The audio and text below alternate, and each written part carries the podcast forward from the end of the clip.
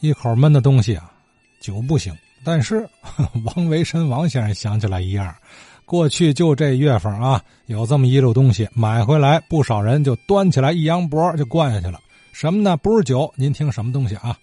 呃，在这个季节呀，嗯，我想到了，在咱们天津卫啊，过去有这么一个这个民间的这么一个呃习俗。嗯，说习俗也好啊，说一种这个呃使用的习惯也好，就是嘛呢？就是喝这蛤蟆秧子，学名啊就蝌蚪。这蛤蟆秧子本身来讲，它不属于咱们中药这使用范畴，但是过去呢，确实有人在这个市场上啊来出售，用这个木盆的里边装上多半盆水，呃，里边漂浮着很多黑色的这个蛤蟆秧子。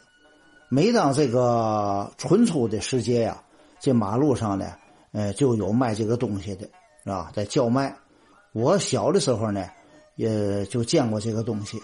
呃，五五年、五六年的时候还有了，是吧？都是在这个胡同里巷啊，就是居民聚集的地方，来卖这些东西。呃，这个谁要买的话呢，在家里拿一小碗，花个二三分钱呢，就能够买个十几条。他拿小灶子给你捞在这个小碗里头，然后呢，再给你搁点水。你呀，端着这小碗里边的蛤蟆样子呢，在水里头游动着，你都把它拿回家来了。哎，买来之后呢，有的呢当时就喝了，因那年头也不管什么脏净啊，哎，就把它喝下了。哎，有的来讲呢，就搁水里养两天，让这个蛤蟆样子里的这个排泄物啊、脏东西把它排泄一下子，然后呢，再把它喝下去。是吧？什么五六条、七八条，有的喝个十来条。嗯，不但呢给小孩喝，啊，大人也有喝的，就是活的蛤蟆样子把它喝下去。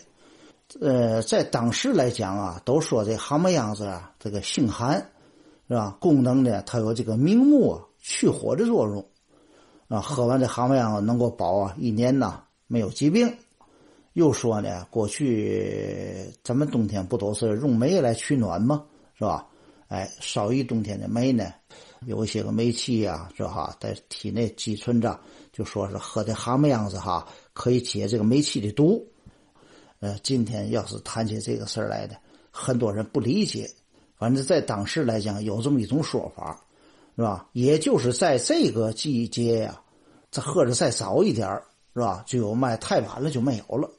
再后一点呢，就到了这个五八年、五九年。就看不见卖这些东西的了，可能由于这个种种的因素呢，也主要是人们对这个东西的认识呢有所提高，是吧？卫生知识的提高呢，可能这是和一个很大的关系。所以说呢，这个喝蛤蟆样子这个事儿呢就没有了。当然了，现在这些东西说出来呢，很多人他都不理解了。但是这毕竟呢是曾经在咱们天津是吧？曾经这个在民间呢流行过的那么一大事儿。好，咱这酒杯放下啊，不喝酒了，该喝了蛤蟆样子了。这事儿啊，现在听起来匪夷所思的啊，可是的确很多老先生都说过，小时候就喝过这东西。呃，当时传闻是说有什么清清热去火的功效啊。走街串巷的小贩啊，卖这路东西，他还会带着其他的商品，也吆喝。您想听这个当年小贩怎么吆喝吗？卖蛤蟆样子。啊，在河东地道外啊，马少波老先生遇到过。卖大小鸡儿，活螺丝蛤蟆样子。过去那个，这咱洗衣服那大木盆，浅的，两边有俩信子，上边有个横梁，拿扁担挑着，前面是那个盆，里边有几个疙瘩，有几个小鱼儿，后边一个筐。鱼缸圆的，大的有小的。这个鱼也不是现在的品种这么高级，就基本是这两个尾巴那小鱼儿吧。活螺是蛤蟆样子，活螺是天津话，现在叫蜗牛。